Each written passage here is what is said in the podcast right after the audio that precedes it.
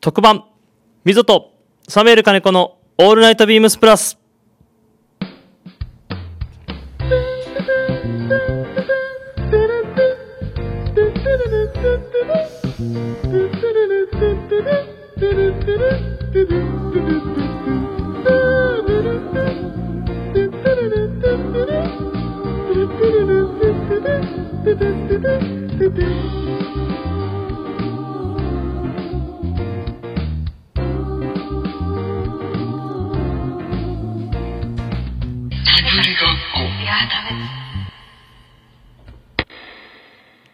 はい、えー、溝とサミュエル金子の「オールナイトビームスプラス」えーこの番組は変わっていくスタイル変わらないサウンド「オールナイトビームスプラス」サポーテッドバイシュア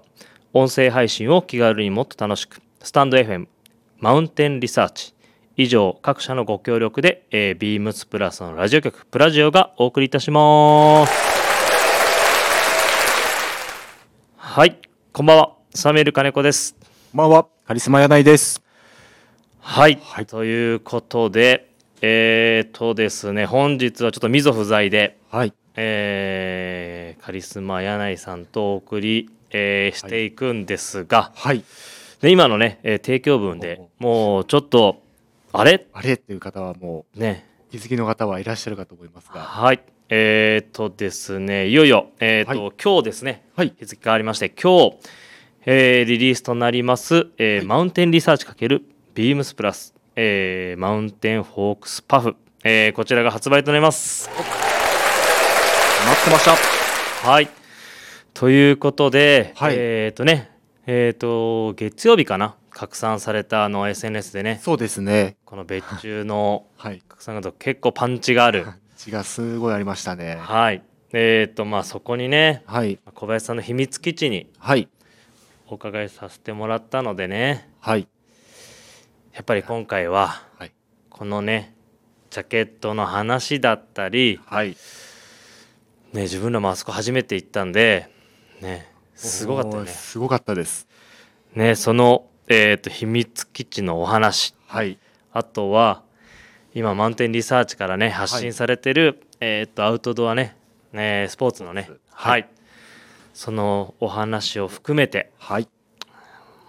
この方にお話をお伺いしたいなというところで、はいえー本日はですね、えー、とスペシャルゲストをはい。お迎えしております、えーマウンテンリサーチ代表の、えー小林様ですはいということでですねえっ、と、はいスタートした収録だったんですが、はい。えっ、と最初のですね4分間えっ、とちょっとですね機材音声トラブルが発生しましてえっ、と収録のですね、えー4分後からえっ、とスタートとなりますで本当にね楽しみにしていただいているご視聴のね皆様えっ、とご迷惑をおかけしてえっ、と深く、えーお詫びを申し上げます申し訳ございませんでした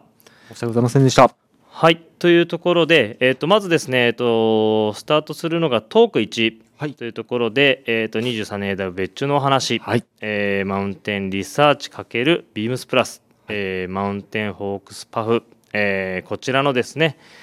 えー、とトークの、えー、とお話を、えーしていただいてますので、えー、とそちらから、はい。はい、ぜひ、えーお聞きください、えーではこちら、えーなりますあれを別注させていただいてであの時からちょっと自分も続編で、あのー小林さんのところでダウンをやりたいなと思ってたんですよでそれでやっぱりなんかヨーロッパらしいうんなんかディティールだったりまあダウンみたいなところで、まあ、そういったものを持ち込ませていただいたところで小林さんもあのホルバーのはいはあれをお持ちでい。いいよね、妙なデザイン でね。 そうなんかそこら辺がやっぱり面白かったのとまあ個人的にはねこの,、あのマウンテンリサーチで袖が取り外しできるシリーズあるじゃないですか、まあ、そこら辺をミックスさせると、まあ、着こなしの幅が広がったり、あのー小林さんのプロダクトらしいアイテムができるんじゃないかなっていうところで、えー、と今回お願いした感じだったんですが小林さん的に今回ダウンその自分たちが持ち込んだ時にどんな感想でしたかうーんまあシシャツとは全然こうもちろんだけど工程も違うし、はいまあ、要するに面倒くさいじゃないはいだから本当に本当にやるつもりなのかなっていうの は正直なところ感想としてね あ本当にですねこんなものを持ってきたけど本当にこの人たちやるのかなマジっすかだってまあなかなかほらこう最低ロットとかいろいろとこうハードルが高いからまあそうですよねでまあまあただそのホルバーのあの前立ての、はいこうフィットが変えれる、はいはいあのやり方をあなたも俺も同じもん持ってて、はいはいでまあいわゆるそのファスナーで開けてドットで止めるような話とは違はういはい感じのものを探してたから、はいとまああと当時のナイロンのものにありがちなあのシャイニーなはいはいナイロン使うこととか、はいまあなんかその辺の要素があるからいわゆる今のダウンとは違ったもん作れるだろうなって、はいはいでまああの当時のああいう細い身頃のものよりややちょっとやや余裕持たしてそうフですねィットだからはいまああれであの前立て利用するとさらにこう A ラインとかなりますねなるからまあそうやってこうフィットが変えれるダウンっていうのも面白かったし、はいまあ、あのビームスの方から言われた袖は脱着なんだけど半袖の位置でっていうのもはいこれも面白いなと思ったのねあのやったことなかったから、はいはいだからまあその素材のシャイニーさとそういうこうフィットの 2way できるところとか、はいはいまあ、ちょっとそこはすごい面白いなと思ったただまあいずれにせよ本当にダウンやるのかなっ ていうのは随分最後まで思ってたけどね。いやまあそうですよね今のなんかね日本はのい気候を考えるとね、まあ、ダウンってなかなかこう、来づらいところが、皆さんも、はい。うん登場シーンも、はい。まあ自分もダウンって3ヶ月ぐらいしか着れないからねそうで今日す今年の感じだとね何ヶ月切れますか 着れねないよな、はい大体ね年越してぐらい そうだねそうですよね、で特にね東京にね都内に住んでたらね、そうなんですよ。だから、なかなかこう、室内に入ると、脱ぐ時とかが、電車乗ると汗まみれになっちゃうそうなんですよ。そうですねバス電車の、 はいしかも走っ小走りに走って乗ったりした日にはね、でも都内の電車なんか基本いつも混んでるじゃないですそうだかなはいねだからまあそういそういう意味も込み込めてですかダウンどうなのでもだなんでダウンやりたかったのいやなんか自分の もうあの最初の去年、うんシャツとこの今日ちょっと着てますこのアノラックをやった時からなんかその後ダウンをやりたいなっていうのはある程度ちょっと決まってたんですよ。あーサミュエルブームってことだありがとうございます嬉しいなそうなんですよね。でなんかやっぱりその前のこの調節の機能だったりとかそういうのも面白くてでなんかそこでのアップデートがなんかねうん最初でもベストだったじゃないですかここで切ると肩が怒っちゃうんじゃないかって話に話になってうんましたね。そうだねはいからで半もあれはとにかくあのベストにしなかったのがすごいよ、よかったですね、うん半袖になるっていうアイデアはすごい、はいあの実際に着てても面白いし、はい。そうですねなんかいろんな着こなしとレイヤードと、うん、はい楽しめるなっていう落ちどころになったなとまあだからって言って地下鉄乗ってから外せないけ どねまあそうですねでだから地下鉄のまあどうなんだろうな真冬じゃ今今の時期だとあれじゃないですかでも半袖でちょうどいいですよねそうだねそうですね。なんかスウェットだったりニットの上から半は袖いできて、っていう着こなしができるのかなと、うんうんでもその本当にねあのー小林さんがお持ちのホルバーが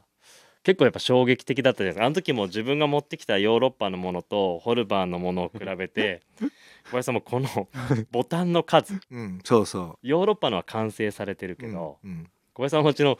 どんだけボタンついてるてのかあれ適当すぎる よ だって左右合ってないんだからでそれがだから結構自分も衝撃的でいやー面白いなーと思ってまあ真似してやっぱあれ作ったんですかねそうだと思うよ一旦はどっちかどっちかが真似でしょはいでさらにこっちが真似してるっていう 二重三重構造っていうで全然合わないなんかボタンの位置が合ってこないみたいホなルバーのはだからちょっと商品としては相当欠陥あるよね。そうですようね、んあれ本当に当時商品だったのか一旦サンプルで作ったのかもちょっと謎なところはあるじゃないですかうん、でもまあうちらの作り方だったらサンプルでも左右は揃うけど ね左右のドットの数が合わないって一体何のつもりなんだろうなって いうねそのなんかそういうのがなんか面白いなって非常でもに勉強になったすごいあ勉強になりましたそうあのああいうこう前立てのシステムがはいはいアメリカにもヨーロッパでも作ってて、はい、はいでどっちもやり方がなんかこう丸コピじゃなくて、はいはいはいはいそれぞれなんとなくこう不出来な要素がはらみながらっていうのがすごい面白いなって思ったんだよねあれ。ね屋根までびっくりしたでしょあびれっくりしました。ねほんあの、まあ、金子さんよくこう、きつインスタとかで上げられてるじゃないですか。また全然違う、こう、ドットの感じとか。ねはい。ああいうのはね本当になんかちょっとアメリカの適当感ですかそうだねい60年代とか70年代頭までのあのちょっとこう適当な設計の はいプロダクツっていう か面白いよね。面白いですよねなんか REI でももう本当にヨーロッパのイギリス軍のあのプルオーバーうのんそのまんまのオレンジのうんがあったりとかなんかそこら辺は非常に面白いなって思った、うなんか小林さんのやっぱりものづくりあの背景にイギリスがやっぱり、あのーあったりとかそういうミックス感が非常に面白いのでうんなんかそういう意味でも、ね、小林さんがそういうホルバー持ってて自分そういうヨーロッピアの持ってて、まあ、そういうなんか両方見れてうん今回ものづくりとこのものの面白さうん、みたいのがなんか合致して非常に良かったなと。そうだね、はいあととにかくあの前立てファスナーでドットで止め、止まってるあのいわゆるのデザインじゃないっていうところがやっぱりこう欲しかったっていうかいやでも 欲しかったっていうのはね俺小林さんに言っていただけどめちゃめちゃ嬉しいななかなかこういう言葉をいただけるってね。ねはい。あんまりないよねそうですね。はいでもそうこの間ちょうどえっ、と小林さんにお会いした時にお伺いしてあのーその同じホルバーでベストうんもダブルであったんですようねんそうそいやそれもでも面白くないですかだベストはヨーロッパないじゃないですかそれをベうストにしちゃうっていう、んうんこの二重の、なんかそういうのもでもなねんかフィット悪いの 妙に着丈が長かったりしてあそれはもうなんか単純に一旦ベストにしてるだけなんですかそねうそうかもねでも面白いなと思った なんとなくこのやり方の奥行き探るんだなと 思ったであのダウンジャケットとは違ってベストの方ははい少しそのドットの数も左右合っていて、あー、まあ多分その作られた年代は分かんないけど何年かちょっとこう差があるんだろうなはいはいまあジャケットが完成されてって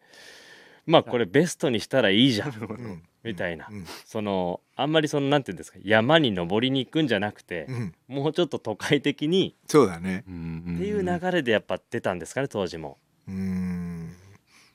めんどくさいけどねあの前立てね ダウンベストの方 だダウンジャケットの方だったらまあいろいろとやるけどベストにあれ必要なのかよって いうなんかそんな気もするだからあんまりダウンの方はたまに着てたけど、はいはい、ベストの方は別にあんまり買ってからそんなに着てないような気がするんだよなでもあとそのフィットが悪いっていうことですもんねまあフィットが悪いからねそ本うだねそうであとね今回やっぱりねあのーまあえっ、と今回のその別注の流れとしてはまあ最初に商談お願いしてでじゃあ一旦あのーデザインしますってことで小林さんも OK してくださってで上がってきたあのーそのデザインまず最初のでねあのーやっぱりこのアニマル刺繍うんうんがですねこのねびっくりしました、もう。ダブルスナップの間 とフードフのード上にこれさすがだなーってもう自己顕示欲強いからね 俺いやいやいやいやあれはもうね本当にねすごいもう響きました小林さんあれまあでもあのマークとかほらえっ、と折りネームの位置とか、はい刺繍の位置っていうのはまあ探ってるとそんなにたくさんあるもんじゃないから、はいはいはまるところにははまる大きさでしかはまらないので、はいあれは割ともう最初からあそこって感じ。あもう決まってました、へーあそうなんですねいややっけだと腕とかさまあいろいろあるけあそうですど、ちょうど前回のねその22年の時はもう袖に入れていただいて上、袖にねはい、スポーツシャツは両胸に入れていただいてなんとなくまあそれぞれ落ち着きどころがあるから、はいはいああいうパフジャケットに関しては今回のあれは前立て側のデザインだったからまあ当然あそこって感じだね。いやーだけどねこのねボタン閉めると隠れてはい。もう一個ねあのずらすと出てく出てくるるっていうね遊び心なのかオフィスでサンプル見た時盛り上がりましたもんね、ねこれ。さすがだやばないみんなね言ってたもんね、はい。あとフード上フード上もねまあそれがなんとなくあのピカピカしてるナイロンについてるとこがいいよね。そうですね60年代。そうですねでまあね本当にその記事も今おっしゃられてましたけどもうその記事決めの時も裏使いすればいいんじゃないってもすぐ小林さんからねアドバイスいただいてねいただいたのが今そうなんだよ。探してもないんだよ。あやっぱないんでピすカピねカのやつは。あそうなんですねあの裏にコーティングでピカピカのはいはいやつ見つけたから、はいまあそれ裏使いしてるっていう。そうですねでもうまく出来上がったよねあれはね。いやー本当にあのー仕上がりとしてはもうねどのどの色もいいなと物もいいし、そうね。はいであとはやっぱりこのバーガンディカラーもそうですしまあオリジナルのそのヨーロピアっぽいこういうブルーもそうですけどまあビームスプラスではやっぱりブラックはやらないんでうんうん。今回ブラックが入ったのも非常に新鮮ですね。はいうんはい、でこの登山でいうとブラックってやっぱりちょっとまあないよね。ないカラーですよね。とはいえなんか今現代のそのパタゴニアだったりまあそういううん今のアウトドアブランドではまあみんな街用でうん着るものとして黒が出てるんですけどこのなんかエクスペディションでこのディティールで黒っていうのはなんかあの本当に小林さんのところらしいなとうん。はい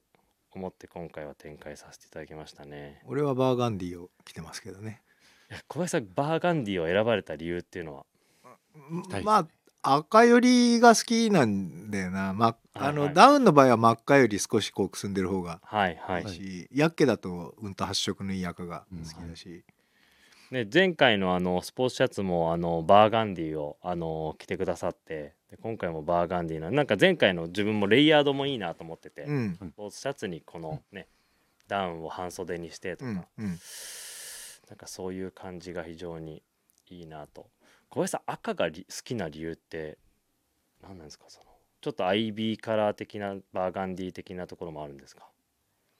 なんだろうなちょっとよくわかんないなぶでも赤は意外とほらパンクネタも黒と赤はいはいはい、はい確かにの話が多いしそうだなそうむだね昔からですかそうだねあそうなんですねこんな必ず赤ありがなまんすねとなく入っちゃう、今ねあのリスナー方、えっと、小林さんのオフィスに来てるんですが確かにもう刺すところに全部赤が入ってね入まっあてます60過ぎてるからっていうわけでもないんだ けどいやいやでも赤だとあのビームスでほら撮ってた商品写真見てても、はいはい。コーディネートしてるとやっぱりなんとなくこうぽいぽく見えるじ僕ゃ見んえますねはい、赤が一番そうですねねそうですね確かにね柳井さん何色僕はブラックですねね。結構分かれてるんですよあそオフィス、ねブラックも多いよねブラック多いですね。やっぱ、プラスの、ビームスプラスの中でこう、ブラックを探すとなかなかないんで、あのこう小林さんのところだったら、こう、ちゃんと形としてストーリーもあって、切れるっていうのが一番、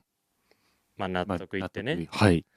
その納得いってとかもなんかあれですよね頭頭でっかちというかね 硬いよな とか思い思いつつねコーディネートがすごいしちゃしたいうですあ。でもシャツと違ってパフジャケットはかさばるからね、こう色選びちゃんとしない と適当に買えないよねねえ主張強いですからね俺は今回のあのバーガンディを買う前に持はいってた赤のヨーロッパのはパいフジャケット、はいもう10年以上着てたんだけど15年ぐらいかな、はいはいやっとそれにお別れできまいすやー 嬉しいあわりあすごい。がとうございますねだから本当に小林さんにそう言っていただけるのとねそう言われちゃうとね多分ねあのー赤を買う人が多いと思うんだよな特にファン,、ファンのお客様とかいやいやまあみんなあの顔のこう表情とか顔色によってあの似合う似合わないすごいはっきりしてるか らねやっぱりあのぜひ着て選んでもらいたいいやでも一個面白かったのはこれあのフードがあの取り外し可能じゃないですか、でこの間自分も試着してて別の色のフードつけんのそれはあそれは関係者しかできないからまあいいんじゃないのそれいやでもたまにあのファンのお客様とかあのこういう別注とか2色やったりとか、うんなんかこういう最近デタッチャブルのものも作ることが多いので、うんね、2色買われるお客様とかはねあの可能性としてすごいいらっしゃいますいらっしゃるんですよはいじゃあまあ黒ボディに赤フードでも自分のおすすめは福田さんこのカラーですねあ出たバーガンディーに、えーブルーのこのフードフードいおいねこのビジュアル悪くないね悪くないですよねいこれね袖も取り外しで袖も違う色にすんのねああそれは面白いかもねなんかそういうことをやりたいなと思いながら自分も2色だから欲しいなと思うずっと昨日からの 俺2色買おう かな同じサイズの友達見つけるからそうですねかっこいいんですよこれいやかっこいいですねはい、確かにでもね黒にはい、ね赤赤もうやばいねやばいですねね、あ片袖だけ赤とかね片 袖だけ赤ちょっフードと片袖だけ赤とかと今付け替えてみようやってみましょうかあいいよいいよ、ね、だから自分もそうですね自分はだからまあなんかバーガンディーとえー、いければブルーバーガンディーは絶対いいなと思うんって、はいそうちょうどやっぱり今今インスタグラムのあの SNS で特急したやつを見てるんですけどうんすごいこのバーガンディの発色の良さシあーャイニーな感じこれに黒合わせあてとあのもゴーグルいいよな写真何よいりやあれもうドンピシャいやあれはねあのーいろいろ社内事情もあってそのなんかねあのーいつもカリスマがうんこうモデルをああいうのやってるんですけど、うんあのーあんまり顔出しするとなんかイメージ世界観がちょっそうとですね身近なものと分かっちゃうのであんまりそういうの出したくないなっていうのがあるんですけど、あのーどうしたらこう顔を出さずにと思った時に、うんもう必然的にもうストーリーとしてもあれだなっていうのが1個あったので今回はちょっと、あのーね、当時使われたようなゴーグルを用意してうんでなるべくあの世界観で作り込みたいなっていうの で ね今までで一番攻めたあの拡散画像でしたねい。やかっこいいと思うああれりがとうございます。色があの濃いめに転んでるとこも シャイニーなと感じにそさうそせうて、はい。あでも今つけましたけど、ねめちゃめちゃかっこいいですえめねちゃめちゃかっこいいね。ぜひ片袖マーカーにしてもら う無理っぽいところで頑張ってもらいましょう ねいやーねそういう感じで本当にねいいものができたなとはいね思いましたね。で本当にあの自分もそのアメリカとヨーロッパのこの段面白いなっていうので小林さんに一個ね今日見せたいものをまた持ってきたんですおおこれが出た何それこれ同じブラックスのあブラックスなんのココットンのダウンですね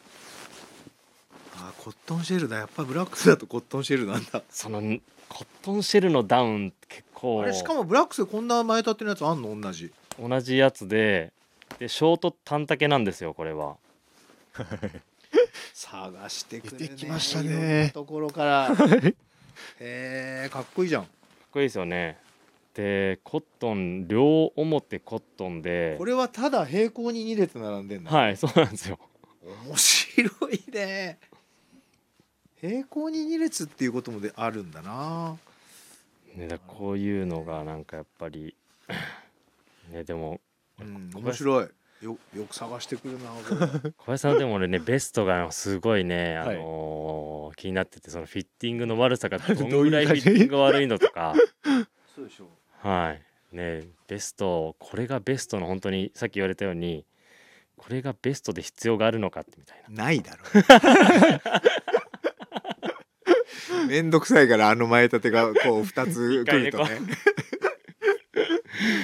でねそんなに別にもうねあの、温度調整とね、はいあの する必要がないんじゃないかっていうのもね そもそも袖がついてないところで、そすげえなこのブラックのやつポケットすらついてうな いそうなんねですよさすがでコットンでねあの裏も滑りにくいしでもなんかそれがやっぱりねイギリスっぽいなっていうとこそろうだなはすいごいそんな感じするねなんかそういうのが本当に面白いなと思いますねはいなのでぜひこれはね自分ももう絶対買っといた方がいいうんピンですねなんかあの最後にあれですけど自分個人的にもこのミミドル丈というかお尻うん隠れるぐらいの丈の長さじゃないですか、でしかもドローコードで調整できないそうですねなんかそこがえ一番俺は面白がってたポイントなんだけどはいなんかその肩落ちてうん、でベストでも着れるし、うんね、丈感とねそれがドローコードとかもういい年こくと面倒くさくなってくるからさこう締めた り緩めたりなんかこわかりうますフィットを変えなきゃいけない使命感に燃えたりするでしょたまにいやそういうことからあれは解放されるからいやでもねごめんなさいやめてくださいあの今日自分前回あの作っていただいたアノラックのあのフィットを変えるためにギュンギュンにでしょいやそれはもうみさっき見てやっぱあのラックはあのウエストマークされてないとこう魅力半減だからさああまあそうですねでカンガルーポケットの中のものが少し垂れてこあうれってねかぶってくるっていうところ がやっぱりポイントそうですねだと思うよ、はいねえそうですねなのであのー逆に今回の本当にフィットを変えなくともなんて言うんですかそのリラックスしたムード出るじゃないですか、はもう肩の落ち方うんあと半袖にした時の袖幅うんうんなんかそこら辺はあのーねもう面倒くさいフィットを変えるはなしにして来ていただきたいなとうんはいうんはい思ってますのでぜひぜひ2着買って色を変えながら楽しんでください。めっちゃ進めてる あとはあれですねあのーご友人かあうんのーそうですね知り合いの方に同じサイズの違う色を買買ってもらって楽しむとそう同じ色買わせないようにはいということでえー、とまずはですねああそうだ一個聞きたかったのがそうだこれ忘れてましたモデル名聞きたかったです。えっ、とマウンテンフォークスパフはいマウンテンフォークスはあのあのえっ、といろんな組み合わせで過去ずっとあの動物並べた刺繍やってるんだけど、あれはあのこうただ並べてるんじゃなくて自分の山に行く途中とか、はい山にいたこの十何年間で見たことのあるものないしは、はいはいその村にで見かけるものが並んでるんでマウンテンフォークスおー山の連中はいはいはいおーというところなのねだからそのマウンテンフォークスエンブロイダリーが入っているダウンジャケットだからまあヨーロッパっぽくパフジャケットおおー特にほらイギリスの人パフとしか言わないからそうですねそうですねダウンジャケットっつっても通じなんかわなんか全然違うことを言われたりするのでまああのおーパフっていう言葉はいいかもねああじゃあみんなねダウンジャケットとは言わずパフパジフャジケッャトケット。パフジャケットでいいんですかパフパフで多分もう通じん通じゃないじるってことですね、じゃあマウンテンフォークスパフということでねはい。はいちょっとそれでお伺いしたいのが小林さんってあのーその自分が作られたアイテムの商品名決める時ってどういう形で決められることが多いんですかどういう形ってまああの先に形の名前つける時もあれば、はいはい色と形で何かを想像した時にそその話あのストーリーと一緒で、うん、だから本当は全部デザイン名で名前をつけていけばいいんだけど、はいはいはい。ちょっとやっぱり色変わると違うイメージの方に引っ張られる時あるから素材もそうですよねそうなんであんまりうちの名前のネーミングのやり方は一貫性がない、もうまあその時うにん決めるって感じです、行き当たりばったりっていう。いやそれもねあのー多分もしかしたらこの後お話ししてたくに山の生活じゃないですけどそれにつながるところなのかなってもありますのでということで次はですねトーク2、えー川上村の、えー、高林様の、ね、秘密基地のお話ですね。はいということで本当に先ほど冒頭でもちょっとお話しさせていただきましたがえーと川上村のあのね小林さんのもうんなんていうのが一番あそこ正しいんですかずっと自分の中ではもう秘密基地でしかずっと言ってないんですけどそれは正しいのか正しくないのうかちらははいデッキ、デッキうん、おおーデッキであの川上村のことは山あ川上山山のデッキのデッキですねえへえ当時もうずっともう前からそういう言われてちもうチーム内でまあもそうだねあのう、えあの施設はそのなんて言うんだろうえっ、ともともとだから友達がこういみんなで集まって、ーはいーはい、誰かの別荘みたいなところのこう客間みたいなところでゴロ寝してても、はいはいはいつまんないじゃん、はい気使わなきゃいけないし、はいはいはい自分のおのおのが全員自分のその個室たるテントを持ってきて、はいはいでその中でこう朝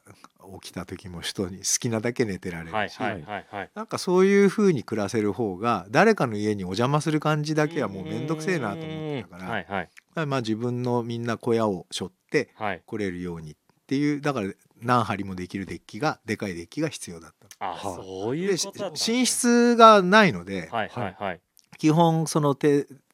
あのあのデッキの上ではテントが寝室になるから、おーえーまあ、ちょっとそういうこう最初からそういう風に決め打ちであやってたのだからデッキって呼んでるんですねあそういうことですねじゃあ基地じゃないですねずっと秘密基地秘密基地で も秘密じゃないじゃんあんなに露出してるから秘密のパートはどこにもないよ。いやなんかあれってあの 個人的にはお男の男ってなんかこの、ね、子供の頃から自分もよく、うんあのー近くのえっ、と公園のすごい森林の中になんかそういう基地作ったり、うんうんなんかそういうイメージがあるんでどうどうしてもなんかねその憧れまあで、まあでも一緒さそれは。そうですよね、うん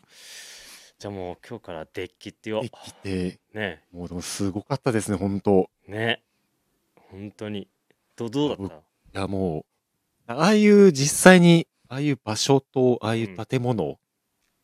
初めてだったんで自分もいや自分も初めてだよ写真とかでこうやっぱ雑誌とかで見てることはあったんですけど、実際にそれをこう目の当たりにしてで小林様がこうちゃんとこう生活の中でちゃんとそれを実用的に、まあ、見せ物じゃなく、うん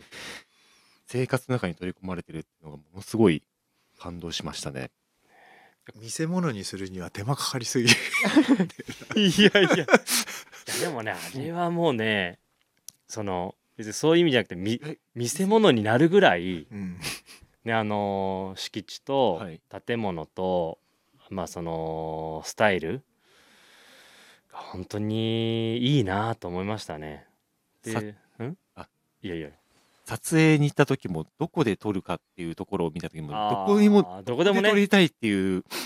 こでも様になるしね、本当にでもあれ一旦そのいつぐらいに建た建てられたあれはねえっ、ともう16年になるかな。 16年ってなるとえっ、と2007年とか。 2007う年んすごいですね2007年その時なぜこう建てたんですかそのなんかこいやあのあのデッキ自体は、はいあの過去にも何回か話してると思うんだけどノースフェイスが出してるあのなんだっけベースキャンプ用のおーはいはい2メートルドームっていうのがあって、で2メータードームっていうものが俺が考える中で一番そのバックミンスター・フラーのジオデシックドームの、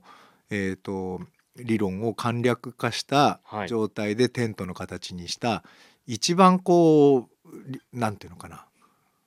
理論通りっていうう、はいはい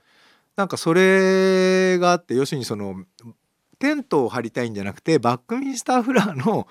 ジオデシックドームたるところで山で暮らしたいおおおーそういうだことからですそねれは山というこう一番原原始的な場所にはい一番モダンな理論で作られたはいはい現代の軽いテントではいそこでこうノノマドみたいにはい暮らすうんい2つ張って1個をキッチンにして1個を寝室にして暮らすってはいいうのをはい最初に考えて、はいでその2メータードームっていうのは高さが2メートル円周直径が4メートルちょっとなのはいかなはいはいでその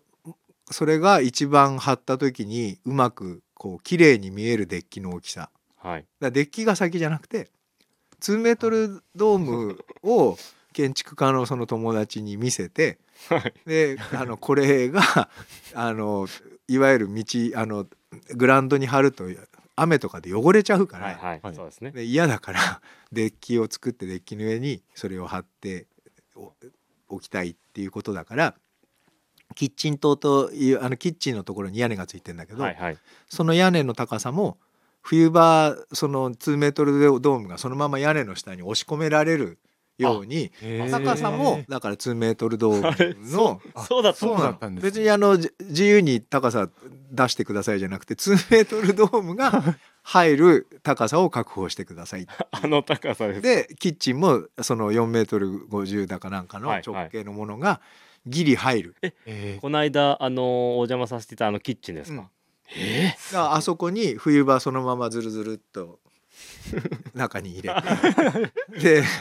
あの中にいるとまあ多少あったかいかえらそうですね、うんいやそんなだから2メートルドームが綺麗に見えるためのデッキすすごごいいすごいねそのコンセすプごトいですね。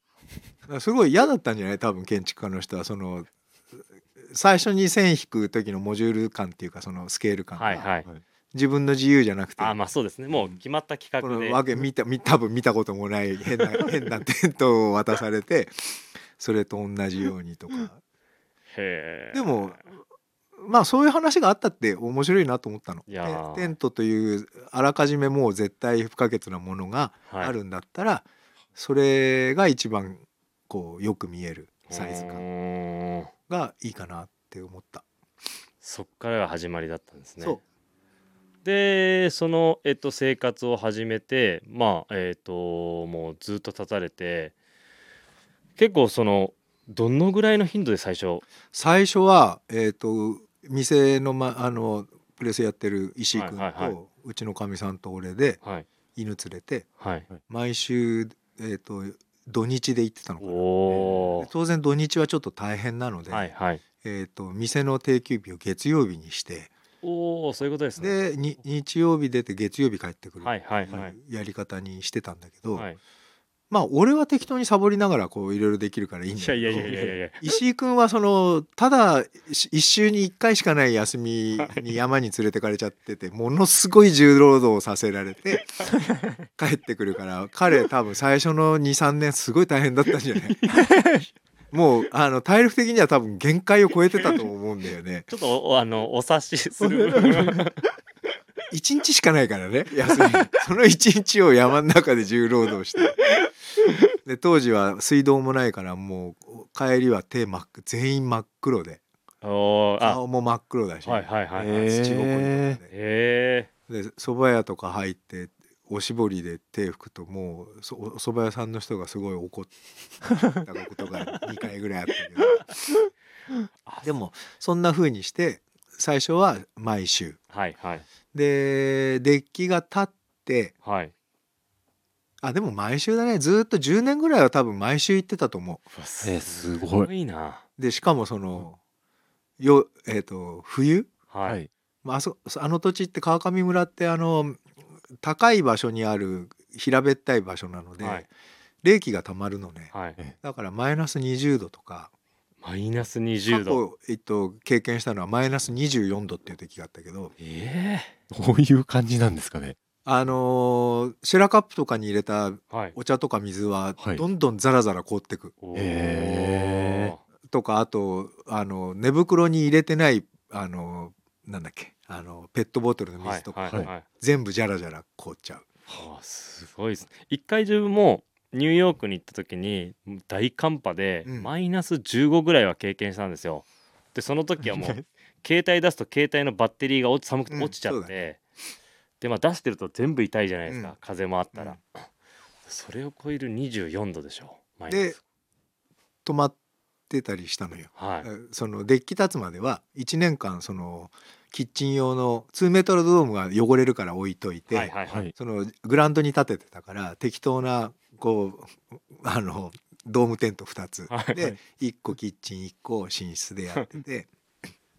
だからそれをやってる1年間冬も越したからはいマイナスに20度ぐらいのとこでテントで寝てた時が何日もあるとすごいすごい俺らはでもいいけど寝袋あるから、犬だよねかわいそうなの どんだけ寒いのかよく分かってなかったからかわいそうなことしたなと思うんだけどいやでもその生活をあのーずっと続けられたわけじゃないですか。でねその間洋服もまああのー作られててやっぱりそれやっぱりゆ洋服の服作りに結構反映されてましたかうんあのアイデアソースみたいなものがほあんまり実は俺物買わないから、はいはい使いながら何かこう不出来なポイントを探しうて、ーんで自分たちの方のプロダクションにはそれを消した状態ではいはいはい盛り込みたいなとか思ってたから、はいまあ多分そのなんだろうさっき言ってたドローコードがあああるとかえって面倒くさいとか袖のところのアジャストをなんかいらねえのについてるとか、はいはいとかポケット手突っ込むとあのナイロンだと冷たいから、はいはいそこはなんか,、おーね確かにねネルネルにしたいとなかなんかまあこういくつかそういうことが出てくるでしょ、はいだからなんとなくそういうものを自分たちのプロダクションに振り向けてこう潰していってやってたっていう記憶はあるね。いやでも確かにねそのある程度そのなんていうんですか物小林さんのものづくって物はそんなに買えないじゃないですか原型は、うんうんだけどその気が利いてるポイントとか遊びが結構あるので本当に気づきの部分が多いんだろうなって今の話聞いてて確かにここそんな二十何度の世界まあ多分マイナスいくと、ね、中入れた時にね、あのーそういうあったかい素材とかね、入ってるとだいぶ違うだろうしあ一個聞きたいのがマイナス二十何度だとジッパーってどうなっちゃうんですか結構あのね洋服は別にあの氷の壁登らなければ、はいはあの直接氷が体についたりしないから、はい氷の壁登る人はファスナーの間に入っちゃってフそうァですスナねーが上がんなくなるみたいだへからーまあ俺たちはそんなことはないのあでーそうなあマイナス20何度で一番うわこれこれ変えたみたいのありますなんかこうだったらみたいなあのねディティールの話っていうより生地まあパフジャケットとかだったらそのダウン入ってるからいいんだけど、はいはいウールの例えばパンツだと、はいダブルフェイスの2枚合わせのウール使はっいたり、はいはいそうするとあったかいじゃない。はいでそんなことやって製品してたらみんなにもう暑く てあどこの地下鉄乗れないあとあのバスとかにも乗れないあったかいなと思ってバス停で並んでてもうあの入った瞬間もうぐわーって脇のあたりからこう熱気が上がってきて本当にあのありがた迷惑って 言われたことが何回かあったので。まあだからといって別にあの変えるわけじゃないんだけどとにかくあのちょっとオーバースペック気味でご迷惑かけた製 品は随分たくさんあったあのでもそれはやっぱりねそのその生活あとうブランドのねライライフスタイルじゃないですけど小林さんのねそれあってのうんやっぱりものづくりなんでねこういう話聞くとめちゃめちゃ面めちゃ白い面白いですね。ね逆にちょっと履いてみたいよねうちのだかちょらっと調べちゃいまコしたッもんトンソックスとかって分厚くてあの靴のサイズが変わって要するに今までは履いてた靴だから もうきパツパツで履けないって言われるんだけどじゃあそのなんでそんな厚いもん作ってるかっていうと、 はいやっぱりテントの中で靴脱いだ時にあそうですはいウールソウールのソックスがあんまり好きじゃないのね。あーそうなんですへえなんかこうコットンでなんとかこうしたいなとか思ってて、まあ厚くこうしてみたらいやまたみんなにこう 友達たちに靴が履けなくなったし言われて言われたんだけどいまだにでもうちのスペックで作ってるソックスはあの厚みなの、はいはいはいまあここれでみんな靴の方をい大きいものを買わざるを得なかったっていう 長く続けると主客が転倒するってい うまあそうですね面白いなと思うんだけど。ええ面白いでも、まあ、そうですね毎週末ねそのね環境に行ってたらまあ自分の作る服だったり自分が作りたい服もやっぱそうなってきますよね。そうだなそうですよそうだね。あのロンティがび妙にその他のブランドより多いのは以前はねはい。やっぱりロンティーないと寒いっていう さっきの話じゃないけどパフ脱いで半袖の T シャツだとはいもういらんないから、はいはいはいうんだからなんかロンティー2枚重ねして下にロンティー着てることが多いとか、はいはいなんかあれは別にファッションじゃ全然関係なくて実用的なところの。まあねそ の話聞いたらあれですけど実はねあのファッションとしてやってる人も多分多かったと思いますねそうだよ。 でもなんかとにかくこうあんまりそのためにオーバースペックのもの作るよりそうやって重ねたりはいはいはいする方がまあいいんだなと思うんだけど重ね着があんまり俺が好きじゃなくうて、ーんでなんか一着でこう事足りるものを考えると、はいまあさっき言ったこういろんな人から文句言われたことになっちゃうんだよねはい熱い分厚すぎると一か着であったかいものと余計に暑い とかそういうことをよく言われたけど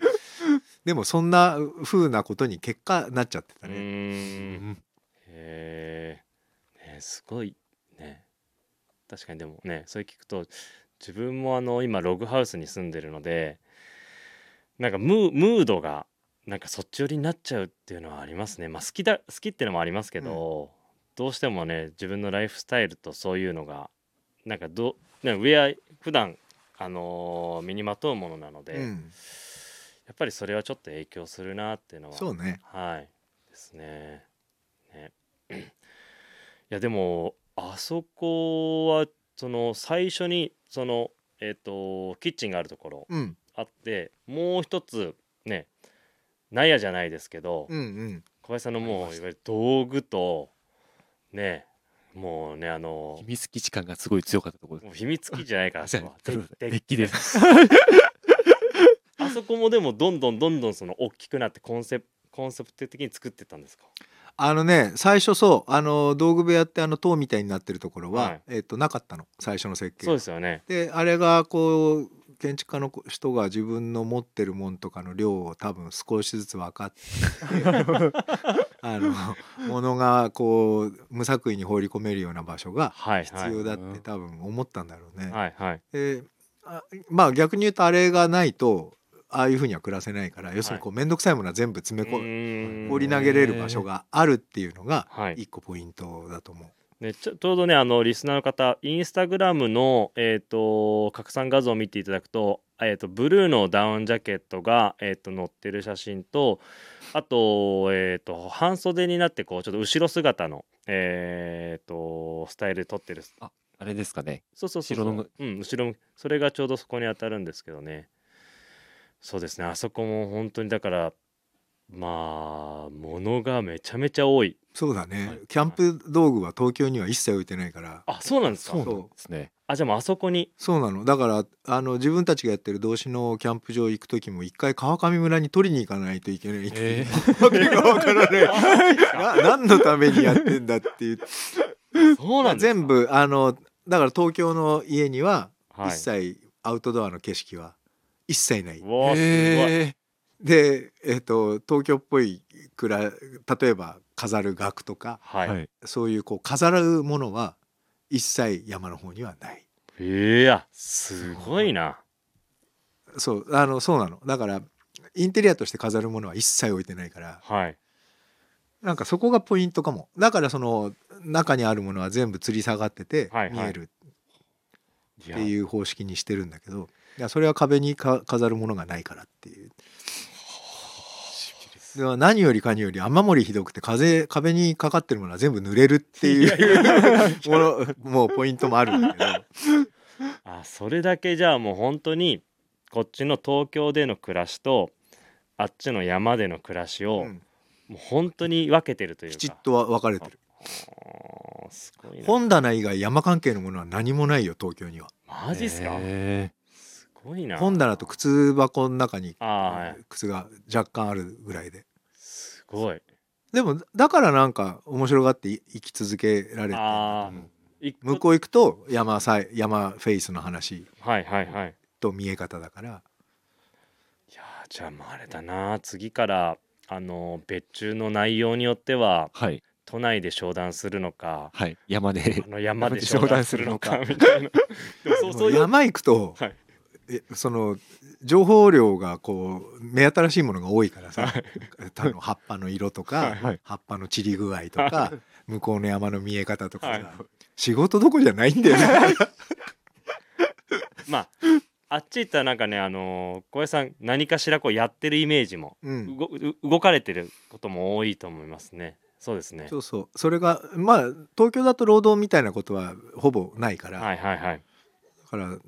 あっちへ行くと細かいこと全部やら自分でやんなきゃいけはないいでしょ、はいだからそこが面白いんだと思うすごいそれをすごい楽しんでやってるっていうまあいいわゆる山での暮らしってことですよねそれが全て道具の道具のメンテとはい草刈りとはいはい簡単な大工仕事、はいはい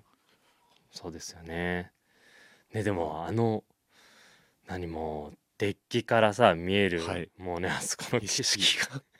でもなんかその外からは見えないっていうのはびっくりしましたもん。ああまあねはい。でもデッキから見えるあの景色ははいうまいこと偶然あああだけどはいあの土地をその手に入れる時見せてもらうんでこう連れてかれた時ははい。 10も10メートル先はもう全く見えない土地だったのね。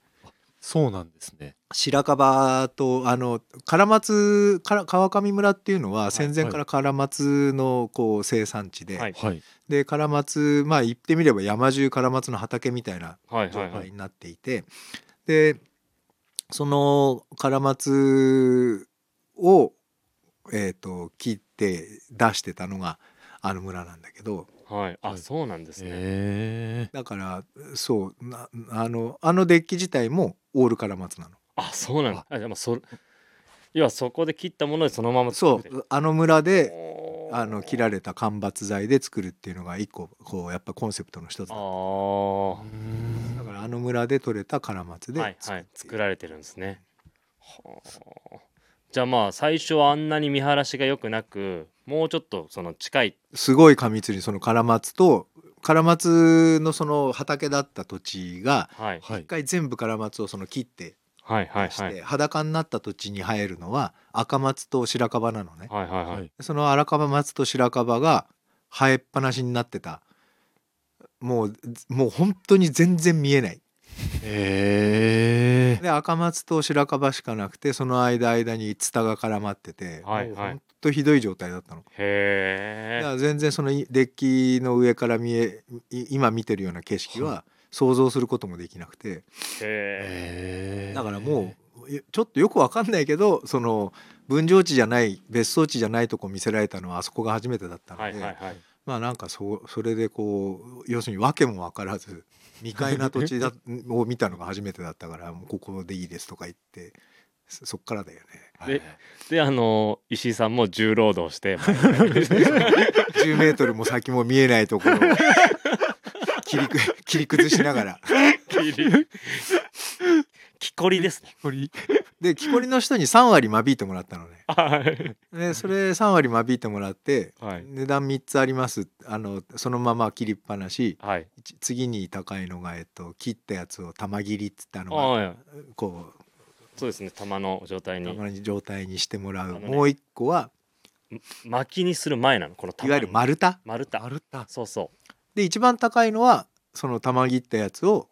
集積して上に積み上げてくれるうへ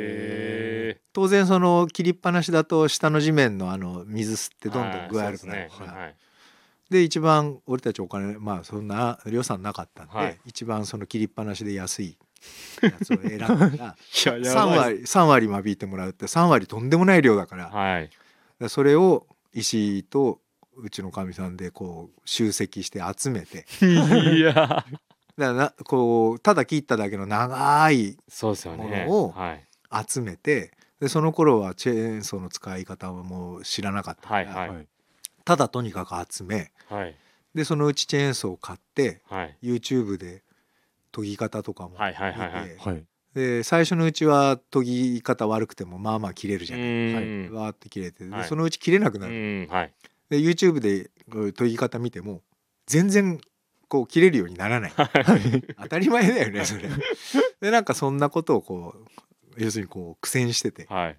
後日田淵さんっていう方と知り合って、はいはいあの作家なんだけど、はい川上村に三十何年前に暮らし始めて、はいでその人はあその人にあの初めてチェーンソーを使ってるとこ見せたら「はいお前そんなんじゃす研げないよそれじゃ」って言われて、ええで研ぎ方を教えてもらって初めてああこうこうやってやるんだとか思って、ーえーなんかだからそんなような感じで少しずつ開墾してった、はいはいはいうんすごいけど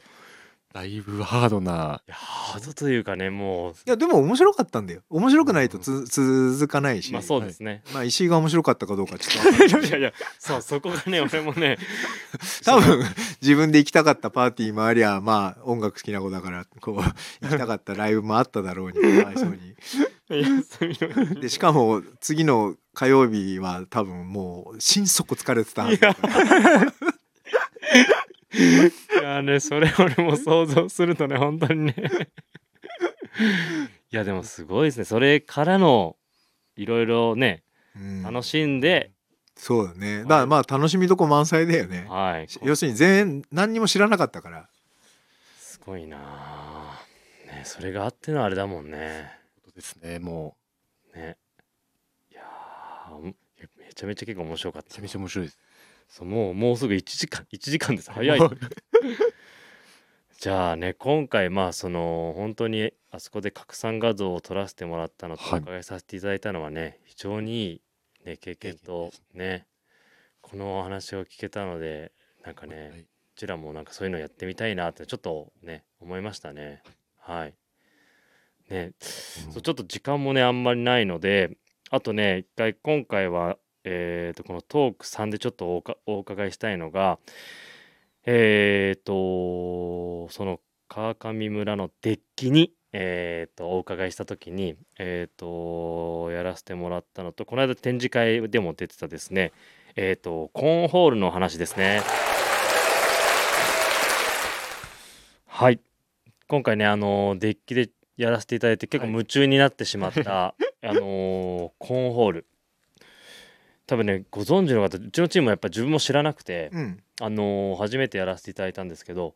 あれを今回からこの展示会にも出せてもうねあの台も作られたんですが道具も、うんうんあれ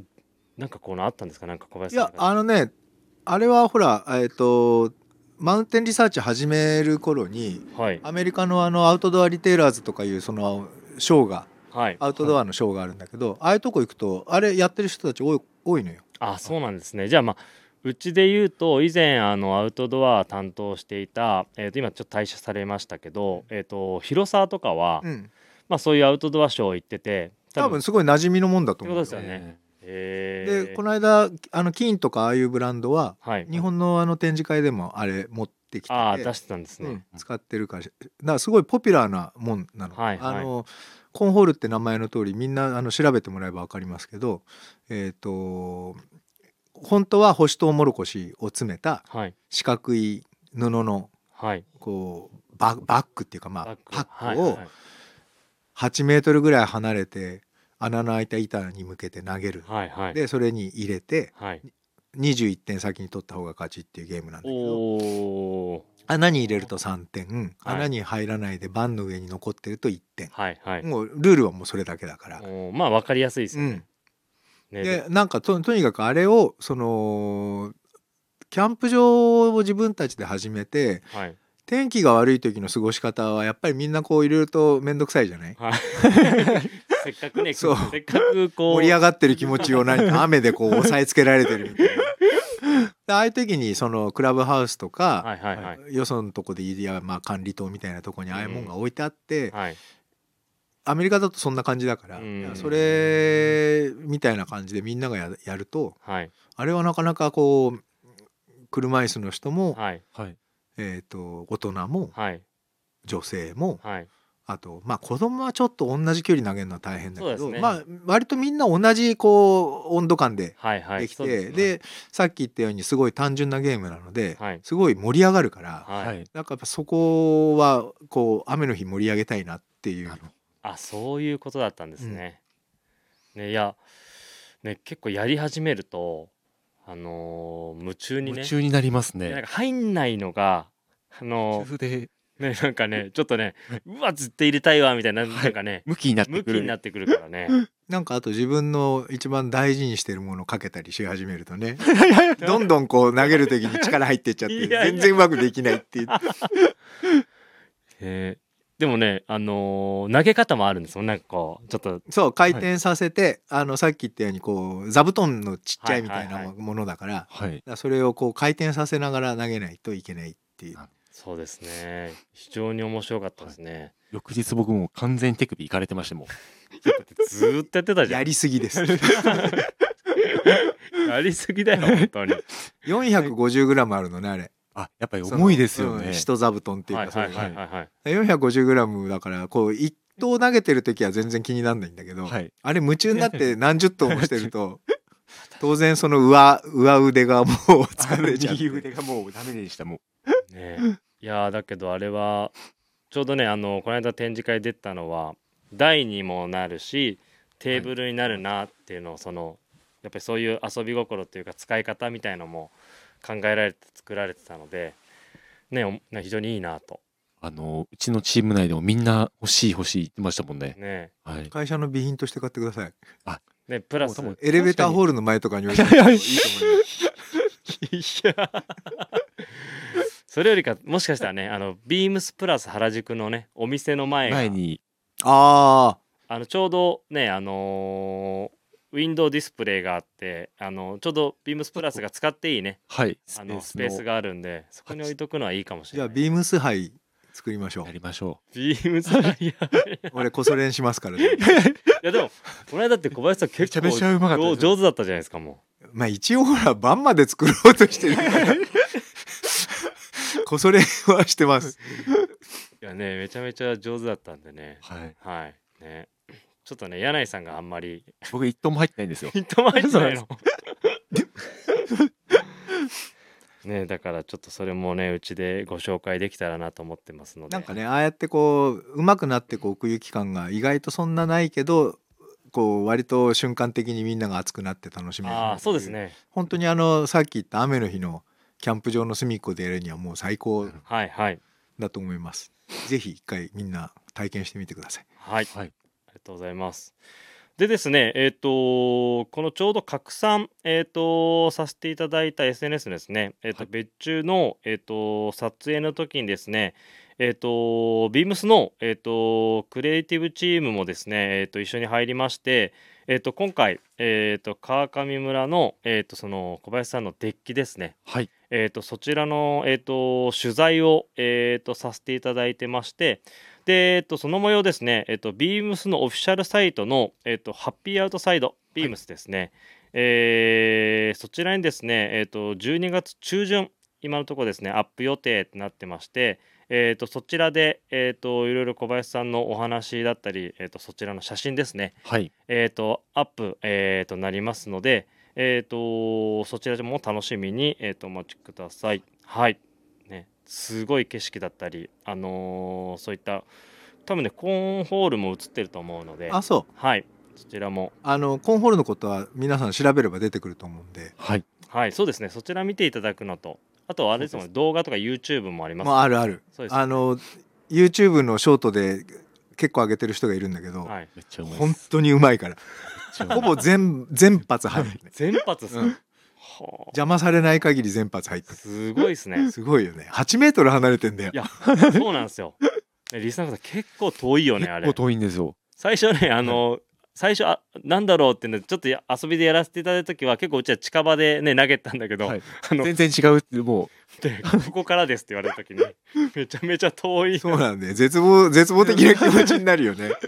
で自分が投げてるとねあの結構最初から台の上に自分当たってたんで小林さんも、は距離感いいなって言われたんですよ。はい確かね距離感8メートルだと、うん距離感そう重重要だようね重要ですね。ね。あとはこうリリースざ投げる時のこの手手の指の離れ具合 だからそれで方向が出るでしょそうですねだから方向はほらいろいろとその都度あるから、はい、距離感はやっぱ本当あのゴルフのパターンもそうだけどそうですね一番大事重要ですよね。あとは投げ方で自分は下から投げてポンっていくんですけど小林さんがおっしゃられたその上手い人たちは横投げで滑らして台の上ではい入れ回るんで転すよさせて投げるっていうのが一個ポイン トです。それがねそれがめちゃめちゃ難しか ったあのまっすぐ飛ばないんですまっすぐ小林さんでも横投げしてたもんねそうですねでスーッとこうねえ台にそうそうそうそうそうあ綺麗に収まるというか収まって YouTube のショートばっかり見てると、あのあのフ後ォすームごいの見せたん話ですけにどなってくるから。すいません。たはいということでえー、っとですねここら辺でえー、っと終わらせていただきますので本当に今週ですねもう今日か12月1日発売になりますのでまあ冒頭でお話ししたえー、っとダウンジャケット、えーいやパフですねパフですねパフを、あのーぜひ、えー、と色違いではい購入していただければなと思っております。はいではこの時間はですねえっ、とマウンテンリサーチ代表、えー、と小林さんでした、えーご出演ありがとうございました。ありがとうございました。